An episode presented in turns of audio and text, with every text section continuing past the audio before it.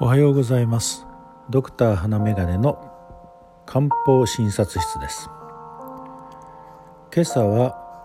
長生きできるなら少しでも長く健康でいたいですよねというお話です。健康寿命という言葉を耳にしたことはありますか？健康で自立した生活ができる期間というのをいわゆる寿命とは別に健康寿命というわけです。日本は男女ともに長寿国で寿命はともに80歳オーバーですね。しかし厚生労働省の発表によると健康寿命は男性が723歳女性は745歳といったところみたいです。一方男性の平均寿命は812歳。女性は87歳か8歳ぐらい。ということです。ということは健康寿命が尽きた後男性は晩年の約8年間から9年間。女性は12年から3年もの間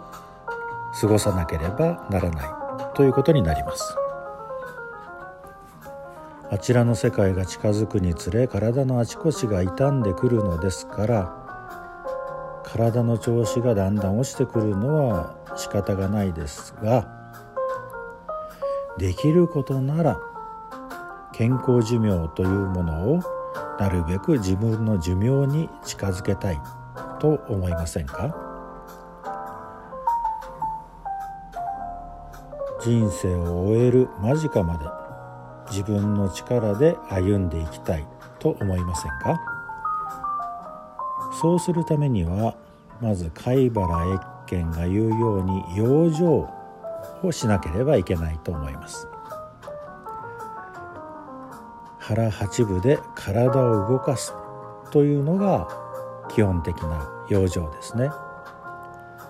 まあ腹8分といっても高齢になればおそらく腹6分とか5分ぐらいでも良いのかもしれません。そしてなるべく日常生活の中で体を動かすということが大切だと思います。次に不調があってそれを健康チェックという形で病院で見てもらってもし治療で何とかなるような異常が見つかったのならそしてその治療がそれほど危険を伴わない治療ならさっさと治療を受けた方が良いと思います。一方健康チェックで明らかな異常がないと言われたけれどどうも体調が優れないというような時には漢方薬を利用するという選択肢もあります。ちなみに私はほぼ毎日漢方薬を服用しています。日によって多少服用する種類を変えたりしますがそのおかげかこの3年間くらいはほぼ風邪をひきませんし風邪かなと思った段階ですぐに何らかの漢方薬を服用するので